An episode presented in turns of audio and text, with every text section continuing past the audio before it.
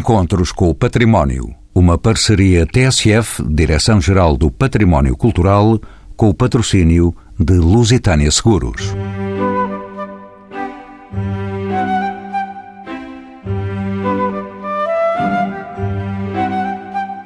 Foi necessária mais de uma centena de anos para reconhecer a complexa personalidade de uma rainha mais dedicada a interesses artísticos como a pintura, o desenho e a fotografia, que o bem-fazer a que deve o nome que lhe colocaram de Maria Pia, conhecida também por Anjo da Caridade e Mãe dos Pobres. Estrangeira, filha de Vítor Emanuel, primeiro rei da Itália unificada, torna-se esposa de Dom Luís I em Portugal. Não se entregando à política, ao tempo de difícil trato, que culminou com o regicídio em 1908, Dona Maria Pia de Saboia dedicou-se à pintura, ao desenho e, de modo estranho, à fotografia nascente. São esses dados recolhidos no imenso acervo que se encontra no palácio onde sempre viveu e que se estende pela exposição que abre ao público neste dia 13 de dezembro no Palácio da Ajuda, sob o título Um Olhar Real, na obra artística de Dona Maria Pia, desenho, aquarela e fotografia. São convidados deste programa João Vaz, mestre em História Trabalha no Palácio Nacional da Ajuda desde 1999, com a responsabilidade pelas coleções de desenho e pintura. Maria do Rosário de Jardim, técnica do Palácio da Ajuda, tem desenvolvido estudos ligados à Casa Real Portuguesa. João Herdade, arquiteto, é chefe de divisão de projetos e obras do Instituto Português dos Museus. E José Alberto Ribeiro é museólogo historiador, diretor do Palácio Nacional da Ajuda e comissário desta exposição, a quem pergunto pelo objetivo desta mostra. Bom, em primeiro lugar, nós temos como objetivo mostrar os acervos deste palácio. O Palácio Nacional da Ajuda tem mais de 100 mil objetos inventariados e das mais variadas eh, tipologias, da cerâmica, à fotografia, ao mobiliário, à pintura, à gravura, à escultura, mas não se tem mostrado muito os objetos ou parte significativa de alguns acervos eh, que aqui existem. Neste sentido, esta exposição foi pensada para mostrar, dentro desta perspectiva de mostrar os acervos do Palácio Nacional da Ajuda ao Público, de os estudar, mas também de mostrar uma faceta da rainha que aqui viveu de uma forma permanente até a implantação da República, em 1910, de mostrar um lado menos conhecido desta eh, monarca.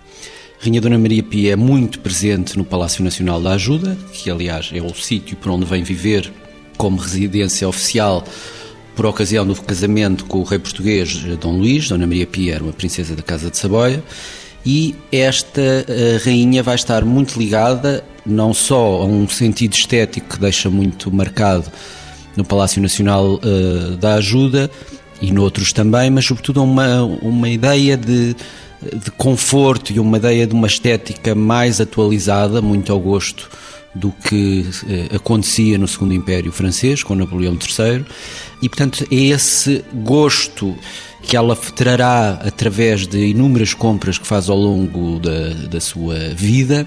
E é também um lado da rainha que nós pretendemos, não só esse gosto estético que é patente no próprio palácio, portanto é visível para quem faz uma visita ao Palácio Nacional da Ajuda, mas há um outro lado que é o lado artístico da própria rainha. Sabemos que é mãe de um pintor de gênio, que é o caso do Dom Carlos, neto de, também de um, de um, artista e rei, eh, Dom Fernando II. Dom, o próprio Dom Luís também desenhava. As irmãs do Dom Luís, como a infanta Dona Antónia, era uma excelente aguarelista e, e, ficou com de nome reconhecido na Alemanha, no estado onde vivia, em Zigmaringen. E de facto há uma família onde há uma tradição pela prática do desenho e a prática da pintura. Coisa que acontece, prática que a Dona Maria Pia aprende ainda enquanto princesa da Casa de Saboia em Turim e no Piemonte, traz essa prática de, que desenvolve, onde o marido também desenha e desenham juntos, e prática essa que ela depois desenvolve também com os filhos.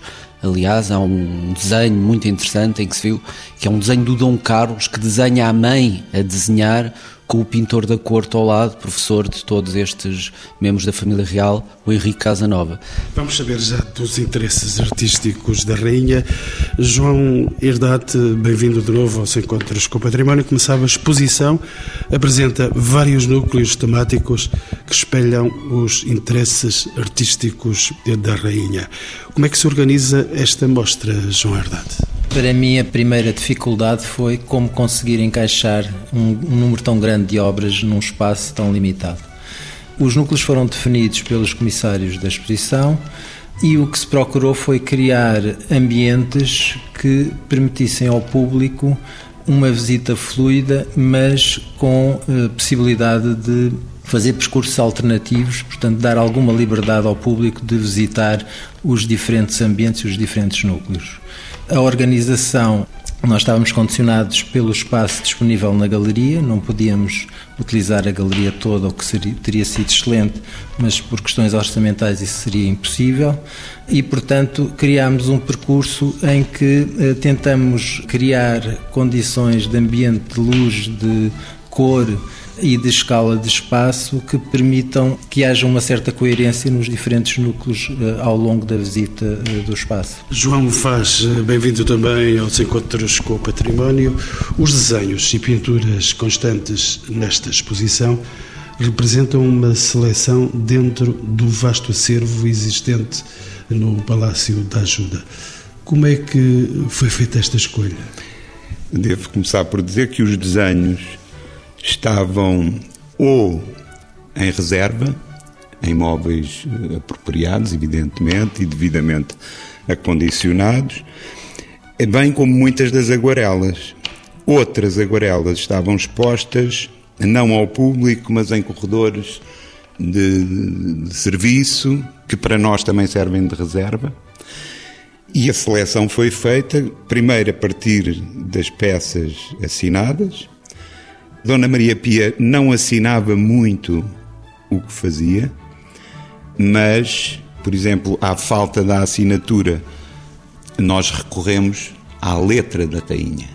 Tem uma letra, eu vou lhe dizer assim, péssima, que requer verdadeiros exercícios de paleografia, mas para nós foi bom porque reconhecemos imediatamente a letra e, portanto, podemos fazer a atribuição segura dessa obra. Para a história, evidentemente que é necessário o documento, mas a rainha era a rainha. Sim, mas uh, as obras da rainha são as obras da rainha. Eu não, não posso. Quer dizer, houve de facto essa dificuldade. Quando não havia assinatura, nós tínhamos de ir procurar de outra maneira. E é por isso que eu lhe falei, né? às vezes uma datação é suficiente. Quando isso não acontece, fizemos recurso ao regulamento judicial, que é um inventário, como sabe, que foi feito a partir de 1911, aqui na ajuda até 1913, pelas autoridades republicanas, para que nada se extraviasse daqui, onde está tudo o que havia nessa altura. E o regulamento judicial orienta-se por espaços está, está organizado, se quiser, por espaços. Ora, nós fomos ver nos aposentos da rainha o que é que tinha saído de lá para as reservas mais tarde. E aí identificámos também uma série de obras. Para além disso, ainda havia os cadernos de desenho da rainha, que, na minha opinião modesta, são talvez o testemunho da maior qualidade da obra de desenho da rainha. É na espontaneidade dos apontamentos, dos registros que fazia nas viagens, ou sem serem viagens, mas quero dizer, estou a falar nas viagens porque são, são cadernos pequenos próprios para serem transportados no bolso. E é aí, é, é, na espontaneidade dela, na, na verdade que ela vê nas coisas e que registra imediatamente, que está, para mim, a melhor parte da obra da Rainha Maria Pia. Ainda ficaremos a conhecer melhor eh, durante este programa os pormenores de vida e de expressão da própria Rainha Maria Pia. Tenho uma outra participante neste debate, Maria Rosário Jardim. Bem-vinda aos Encontros com o Património. É a primeira vez que está connosco uma certa novidade nesta exposição. A Rainha Maria Pia dedicou-se também à fotografia, uma arte ainda incipiente no final do século XIX. De que forma é que se processa a incursão da Rainha nesta técnica? É uma novidade. Sem dúvida que é uma novidade, mas eh, muito ligada a um interesse e uma prática de toda a família real. Aqui colocou-se o desafio de perceber, eh, dentro do que foi possível apurar como autoria da, Dona Maria Pia, em que é que se distingue relativamente a, a, todas as outras pessoas da família real que também se dedicaram e se interessaram pela fotografia. No caso de Dona Maria Pia, ainda há algumas uh, questões em aberto, mas tudo indica que uh, a aproximação é a partir de 1888, que coincide com o aparecimento da, da Kodak e a simplificação dos processos fotográficos. Não deixamos de lado a hipótese de que tenha havido alguma, alguma prática pontual. No entanto, baseámos-nos muito na existência uh, do que é que podemos observar nas, nas provas positivas que integram o espólio da, da coleção do Palácio da Ajuda. E nesse sentido, houve esse rigor de seguir o que foi possível observar diretamente das fotografias da coleção. E aqui tivemos uma ajuda da própria rainha, porque tudo indica que o seu entusiasmo pela fotografia às vezes até um bocadinho ao contrário do que uh, acontece, como acabou de explicar o Dr. João Vaz, nos desenhos e nas aguarelas, a rainha participa muito na identificação das fotografias, quer no que se trata, os locais, a data e assina. E então isso constituiu um elemento muito importante de observação, foi uh, a possibilidade de ver nos versos das, das provas positivas manuscrito a lápis notas da rainha e constituiu uh, um elemento muito importante. Maria Rosário, mas eh, seria sempre surpresa uh, que Maria Pia fosse a primeira rainha a ter nas mãos uma máquina fotográfica, digamos assim. Não eram as máquinas sofisticadas dos nossos dias, mas era uma máquina que obrigava a que uma rainha saísse, digamos assim, do seu protocolo para andar a fazer bonecos pela rua. Sim, sem dúvida. Aliás, existe na coleção do Palácio da Ajuda uma câmara fotográfica que é muito simbólica disso mesmo, porque corresponde a uma aquisição eh, em 1888 de passagem por Paris de uma eh, Kodak de 1888, neste caso comercializada no atelier do fotógrafo eh, Félix Nadar. Uh, estão documentadas uh, duas, uh, durante uma viagem muito grande que a rainha fez com o seu séquito e o seu filho Dom Afonso, estão documentadas duas idas ao atelier de Félix Navar, onde Dona Maria Pia, juntamente com Dom Fernando, parece que diretamente receberam alguma formação, indicações e eh, sobre quer o manuseamento da, da máquina como da, de iniciação à, à, prática de fotografia.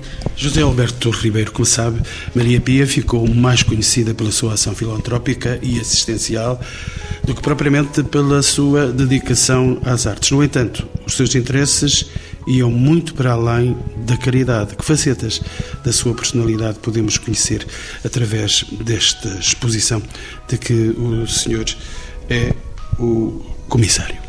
Bom, em primeiro lugar, eu gostaria de dizer que eu sou o comissário eh, com muitos co-comissários aqui dentro desta casa para as diferentes áreas, nomeadamente para a fotografia, a doutora Maria do Rosário de Jardim, ou para o, a pintura e o desenho, o doutor João Vaz, eh, há também apontamentos para o mobiliário, há também eh, ajudas que tivemos como é o caso do Dr. David Felizmino, para o estudo dos herbários da rainha, porque há um gosto muito grande pelo desenho de flores e de, de determinada e porquê de determinadas flores e porquê de determinadas plantas que ela pinta e desenha e também realiza herbários. voltando à sua questão, esta apresentação tem precisamente como objetivo mostrar uma faceta que é completamente desconhecida, diria eu, da maioria das pessoas. As pessoas, de facto, público em geral, tem a noção que o Dom Carlos pintou, eh, que o Dom Fernando II pintou, o Dom Luís também tem algumas aguarelas, Dona Amélia também pintou, mas a Rainha Dona Maria Pia nunca apareceu, de facto, nada, quando na realidade existe.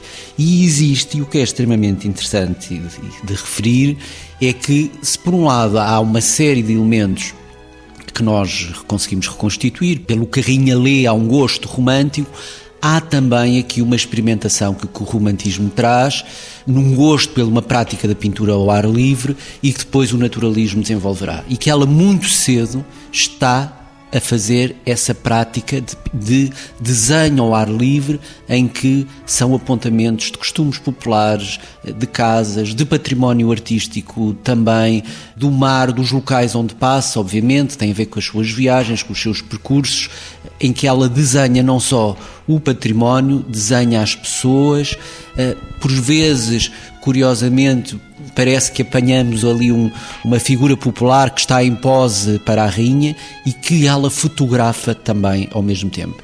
E nós na exposição teremos esses desenhos, essa experimentação pré-naturalista e que não é só um ensaio uh, isolado, ela é atualizada do ponto de vista estético do que é que se estava a passar lá fora, pelas revistas que compra e que recebe no Palácio Nacional da Ajuda, algumas uh, e nas viagens que faz ao longo de, de, da sua vida ao exterior, mas também esses mesmos locais que ela desenha, fotografa e e por vezes aguarela também essas mesmas obras, dão-nos de facto uma faceta diferente e o público irá ver essas obras juntamente com algumas máquinas fotográficas que chegaram aos dias de hoje, alguns desses herbários e também de alguns dos ensaios de interior, o que é muito curioso, que a rainha faz dentro do palácio, onde desenha uma peça de mobiliário ou uma peça de cerâmica que nós apresentamos também em exposição. José Alberto Ribeiro, deixe-me ficar ainda um pouco na história desta rainha filha de Vitória Emanuel, primeiro rei da Itália reunificada, Maria Pia chegou ao nosso país em 1862, após casamento por procuração com o rei Dom Luís. Isto são dados da história. Quem era esta jovem rainha e como foram as suas reações ao seu novo país, que é Portugal? Ela era muito jovem quando chegou ao nosso. Era uma adolescente quando chegou ao nosso país. Teria 13 anos? Não, não, tinha mais. Tinha 14 anos. Faz 15 anos já após uh, chegar. A Rainha Maria Pia chega a 5 de outubro de 1862 e parte a 5 de outubro de 1910 uh, eh, para o exílio. É uma figura que, sendo muito jovem, ela tem sempre com ela uma consciência muito grande da, da sua posição enquanto princesa da Casa Real Italiana, da Casa de Saboia. Eh, o seu pai é, de facto, o primeiro rei de Itália, da Itália, do próprio reino que vai crescendo já a Rainha Dona Maria Pia uh, em Portugal.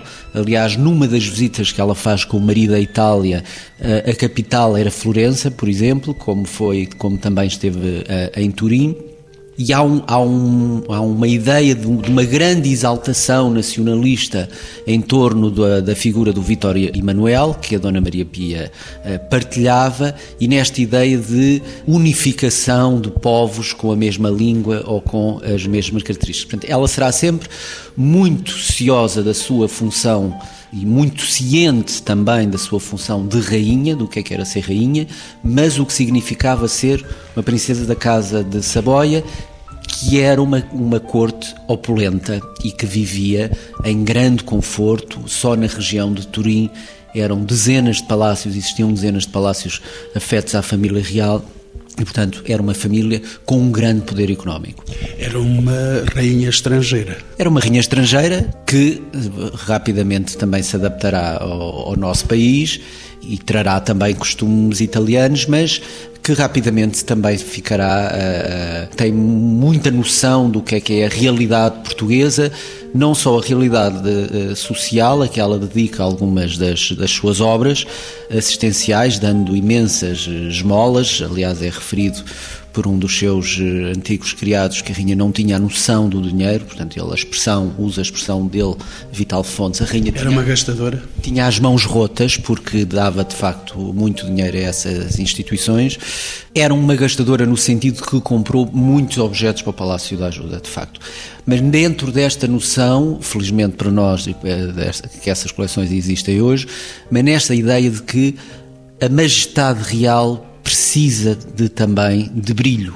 E esse brilho tem que ser dado pela casa onde o rei habita, pela forma como o monarca e a monarca se apresentam perante os seus uh, súbditos. João Vaz, vamos dar ainda uns passos pela história à descoberta desta rainha Maria Pia, a aprendizagem de desenho e pintura fazia parte da educação das meninas, eh, da nobreza, no final do século XIX, mas as peças que constam desta exposição revelam técnica e talento. Maria Pia era verdadeiramente uma artista ou apenas uma amadora prendada? Era as duas coisas.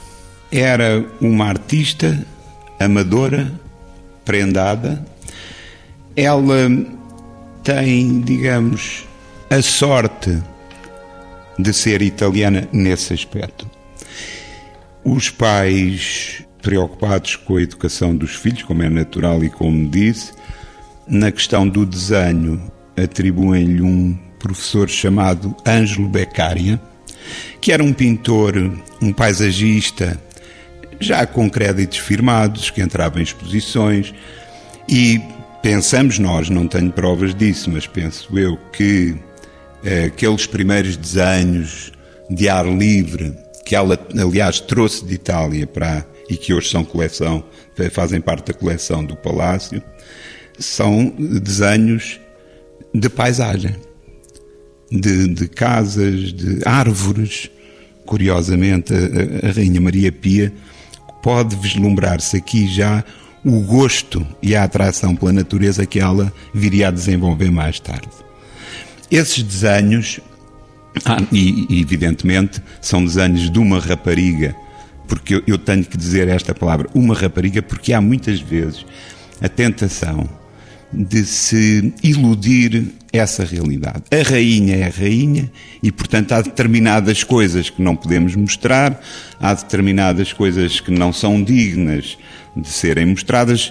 Nós, nesta exposição, mostramos o que temos. E ela, antes de ser princesa de Saboia e rainha de Portugal, era uma rapariga e depois uma mulher. Portanto, voltando à, à sua educação, estou convencido que com o Beccaria ela apreende ou fica com os rudimentos, em determinada altura já um tanto apurados, do desenho, ar livrista e de anatomia. Ela pratica muito, nós temos vários exemplares de, de, de caras, olhos, narizes, bocas, de, de rostos inteiros, de bustos, precisamente desenhados nessa atividade de aprendizagem. Chega depois, para o ensino dela, uma pintora de flores, uma aguarelista chamada Virginia Panizardi, de que sabemos muito pouco. Mas eh, eu sei hoje que ela também expunha. E não podemos esquecer a mãe. Porque é que a mãe, embora a mãe tivesse morrido, tinha Maria Pia sete anos, todos nós sabemos que nos ficam coisas, nos ficam marcas, nos ficam imagens desses tempos. Ela viu certamente a mãe desenhar, aguarelar. Ela certamente, enquanto criança normal que era, também deve ter agarrado num lápis, num pincel e começado a, eh, a fazer as suas garatujas, etc. Depois, a sua formação é cortada. Maria Antónia Lopes fala disso na sua obra sobre Maria Pia, é, é para mim talvez a biógrafa da Maria Pia, e fala nesse corte na educação. Esse corte, sendo uma realidade, e a, e a Maria Antónia Lopes depois questiona-se se pretendia que se continuasse a educação dela cá, eu, sem ser biógrafo da rainha, ousaria dizer que era difícil impor a uma rainha uma continuação de educação. E, portanto, ela continua a educar-se porque quer. Maria Rosário de Jardim, deixe-me agora perguntar-lhe sobre.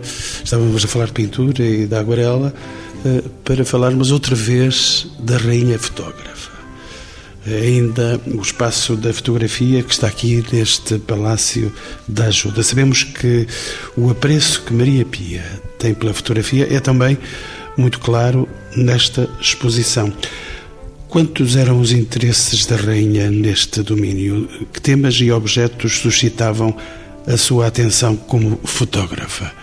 Ela olhava as flores do jardim, como nos disse o João Vaz. Sim, essa sua pergunta é muito pertinente e tem muito a ver até com o critério seguido, inclusivamente para a seleção de fotografias da Dona Maria Pia porque perante todas uh, as possibilidades que havia e que não estão de todo esgotadas aqui nesta, nesta exposição, uh, ou seja, há, há, muitos outros aspectos uh, ligados a, aos registros fotográficos de Dona Maria Pia, que não houve aqui possibilidade de, de integrar e que, como estava a dizer, têm tudo a ver com o critério de seleção para esta exposição seguindo um desafio, uma vez que se havia esta oportunidade de olhar e conhecer todas as representações pictóricas de Dona Maria Pia, houve então a preocupação de, na fotografia, perceber como é que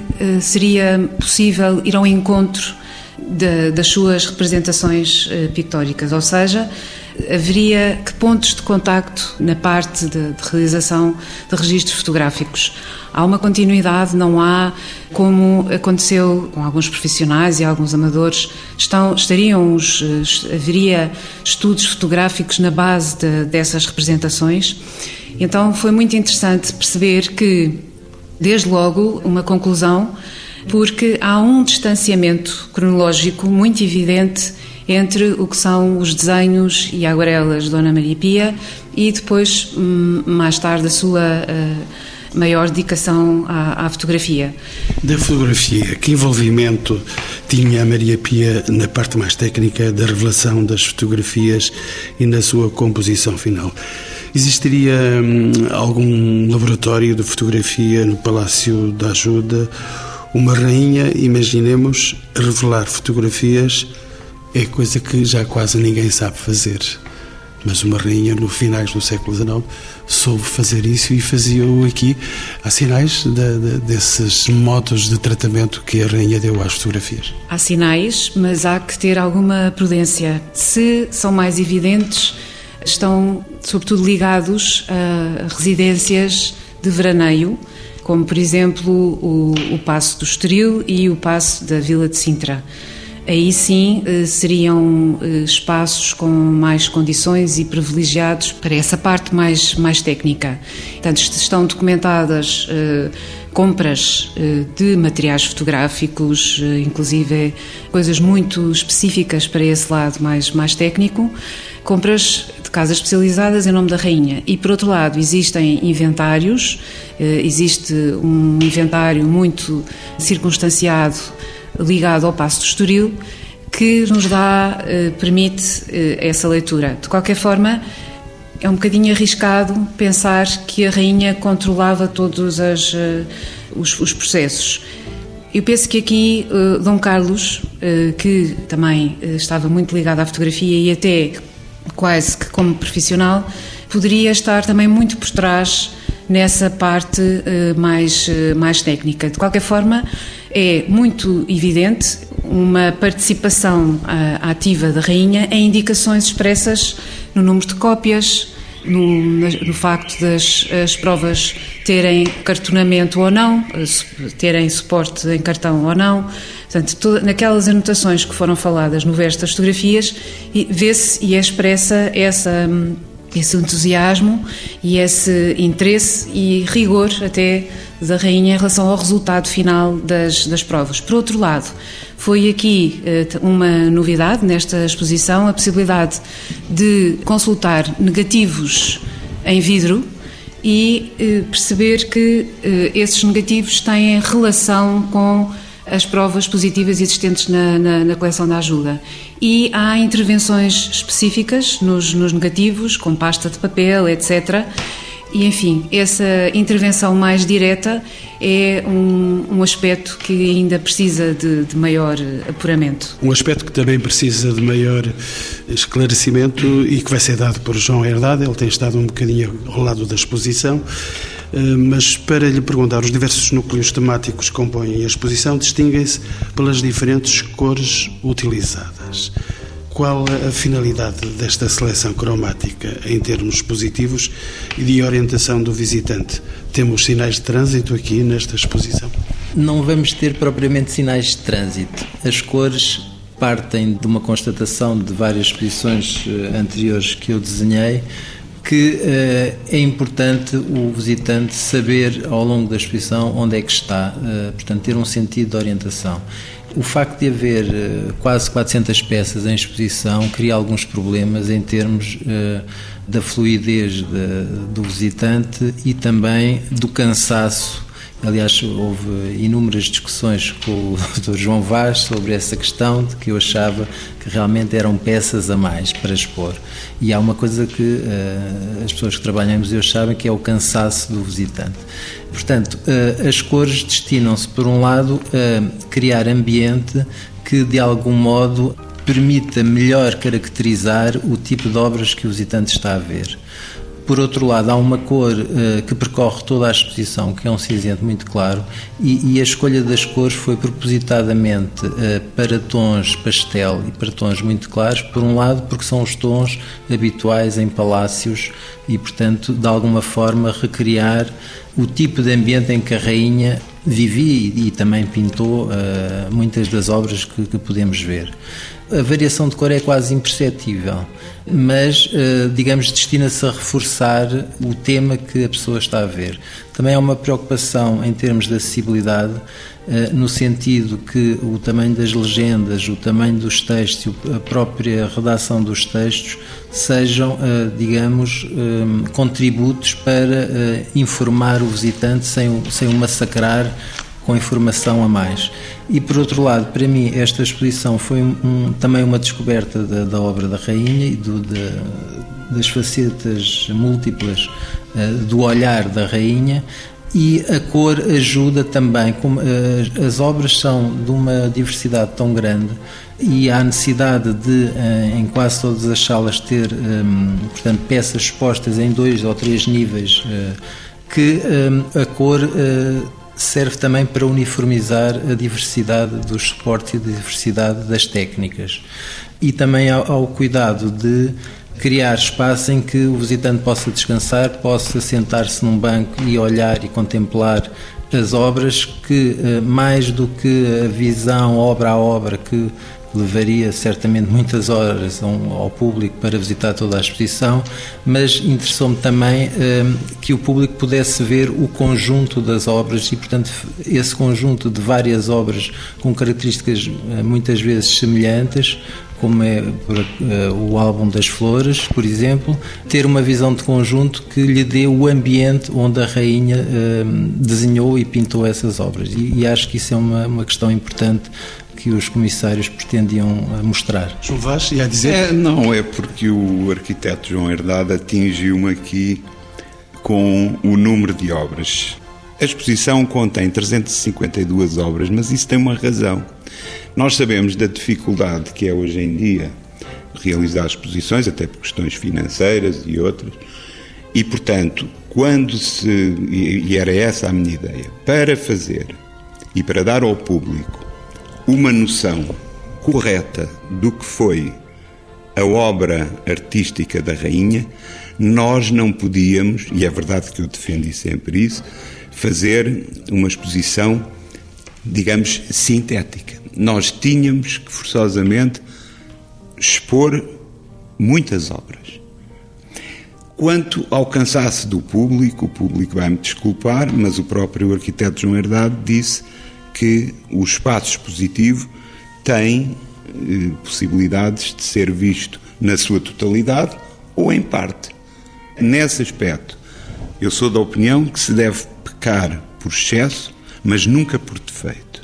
Vou dar a palavra a José Alberto Ribeiro. Eu tinha uma última questão ainda para lhe colocar, já que estamos a caminhar para o final do programa. Antes, vou dar-lhe a palavra para integrar dentro desta conversa que estávamos aqui a ter. A referir que este trabalho e este esforço de apresentação desta, destas obras que são, serão apresentadas na Galeria de Pintura do Rei Dom Luís, que é um espaço que criado pelo próprio Rei Dom Luís para a apresentação da sua coleção de pintura, inaugura num dia do aniversário da Rainha Dona Maria Pia, portanto também tem esse lado simbólico interessante, e de referir que esta apresentação de todas estas obras também, eh, de certa forma, recria um ambiente palaciano que a galeria não tem, mas que um gosto há século XIX existente na ala sul do Palácio, na ala do museu, pode ser encontrado. E, portanto, as soluções que foram sendo, gostaria de frisar isto, sendo encontradas, foram feitas eh, pela equipa dos técnicos do, do museu e seus voluntários também, e juntamente com o projeto de museografia do arquiteto João Herdade e o projeto de design da designer Sónia Teixeira Pinto. E, portanto, foi um processo que foi sendo construído para que uh, o próprio arquiteto criou pontos de fuga, de, de, de, observação de outros núcleos, pontos de passagem imediatamente para outro núcleo, que eu julgo que resultará de uma imagem diferente, provavelmente, desta monarca e não só da imagem criada pela historiografia liberal da frase que, que, não se sabe muito bem se a rainha disse isto ou não, mas quem quer rainhas pagas, mas que na realidade tem a ver com uma outra dimensão, neste caso uma dimensão artística que é muito interessante e era um espólio nosso, que era a nossa obrigação tratá-lo e apresentar ao público. E já no fim do programa lanço últimas perguntas para os meus quatro convidados. Começo por colocar assim esta questão, Maria do Rosário Jardim. A pergunta era esta: em termos de visitantes, quais são as expectativas de uma exposição desta natureza? Penso que deve ser eh, uma, uma surpresa muito grande. Há, há um, um, risco que se corre, na, agora voltando à parte da fotografia, porque há a preocupação de colocar a fotografia em confronto com os desenhos e aguarelas e é, é precisamente para eh, reforçar os interesses, os, os, grandes temas presentes na, na, obra artística da Rainha e, no caso da, da fotografia, os mesmos, os mesmos elementos, as mesmas paisagens, os mesmos monumentos, anos mais tarde registados em fotografia. Pois também tenho essa pergunta que, que eu vou dirigir ao João Vaz. O que é que se pretende atingir com esta exposição, João Vaz? Surpresa. A surpresa do público. Nós, como disse o Dr. José Alberto Ribeiro, temos a obrigação, como Museu Palácio Nacional da Ajuda, de revelar aquilo que está escondido. O público vê, nós fizemos as contas uma vez, cerca de 10% do que temos. E tem de se mostrando o que está guardado. E uma, de, uma das coisas que está guardada é a obra artística da Rainha. Eu, no entanto, gostava de fazer aqui uma chamada de atenção. Eu falei-lhe ao princípio da qualidade dos desenhos que estão em cadernos. O arquiteto João Herdade, há bocadinho, falou no álbum das flores. O público compreenderá certamente e fará conosco o seguinte compromisso: é que, não podendo nós, obviamente, desmantelar peças desse tipo, optamos por fazer reproduções. Portanto, o público vai ver das 352 peças, cerca de 140 peças reproduzidas. E isto tem de ser dito, porque elas são reproduzidas com o maior cuidado. Alguns dos desenhos até são aumentados porque os cadernos são, de facto, os cadernos de viagem são pequeninos e, portanto, esta chamada de atenção tem que ser feita. Portanto, o público contará com isso e compreenderá isso. E, portanto, o que eu espero é que o público goste, aprecie e conheça melhor aquilo que foi a Rainha Maria Pia. Arquiteto João Herdade, Que impacto é que vai deixar esta exposição nesse público que há de ver aqui em grande quantidade? Eu espero eh, que aquilo que o Dr. João Vaz disse de, de, da surpresa, do tema da surpresa, eh, a exposição está desenhada para que o visitante vá descobrindo aos poucos os diferentes temas que a Rainha tratou, com possibilidade de ir espreitando para salas uh, adjacentes com temas bastante diferentes, mas que não descubra a obra da Rainha de uma vez só. E, portanto, houve essa preocupação de uh, os ambientes sucessivos. Temos uh, 11 salas onde vão ser expostas as obras, 11 espaços uh, autónomos, digamos assim. Uh, como disse o Dr. Gilberto, com possibilidade de o público escolher o seu próprio percurso, portanto, pode ir ver Uh, temas de desenho urbano, ou de paisagem, ou de caricatura, ou de mobiliário, uh, numa visita mais ou menos livre. Embora nós, através do desenho do percurso, uh, sugerimos um percurso lógico que esteve na base do guião da exposição. E, portanto, o que nós queremos é que o público vá sendo surpreendido com os diferentes temas ao longo da exposição e, no fim, tenha uma ideia mais real e mais rica do que foi a obra de, da Rainha Dona Maria Pia, que para mim também foi uma surpresa descobrir à medida que ia digamos, distribuindo as obras pelos diferentes espaços.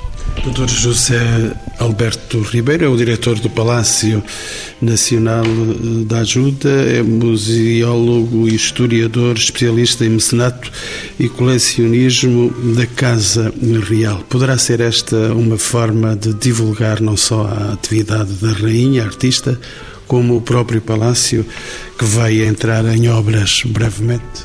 Bom, por pontos. A primeira parte, sem sombra de dúvida, que sim. A razão de existirmos, é, os museus existirem, é terem acervos. Eh, e os acervos, temos que os. Nós temos o papel de não só de os conservar, obviamente, e estudar, mas de fazer a mediação entre esse objeto e o público. E, portanto, transmitir uma narrativa que é uma narrativa que nós vamos contar nesta exposição. Esta exposição tem uh, um enquadramento, diferentes núcleos, mas o que pretendemos é que no final o visitante perceba que houve uma história que se contou que é uma história que também tem a ver com os sítios por onde os reis passaram, por onde passavam férias, de, de locais onde que se calhar não estão à espera de encontrar, eh, como uma praia ou como um, uma zona do campo, ou até de eh, hábitos populares que provavelmente a maioria do público imaginaria que estas personagens não saíam dos palácios e não se misturavam eh, com a população, e será certamente interessante eh, para o público ver e a nós divulgarmos esta faceta desta figura sempre omnipresente que é a Rainha Dona Maria Pia aqui neste uh, palácio. E essa é a nossa função com ou sem obras, é mostrarmos os nossos acervos ao público e estudá-los com a nossa equipa e também abrindo as portas, obviamente, a investigadores internacionais e nacionais para aprofundar o estudo das coleções.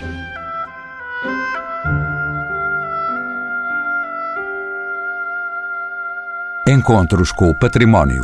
Uma parceria TSF, Direção-Geral do Património Cultural, com o patrocínio de Lusitânia Seguros.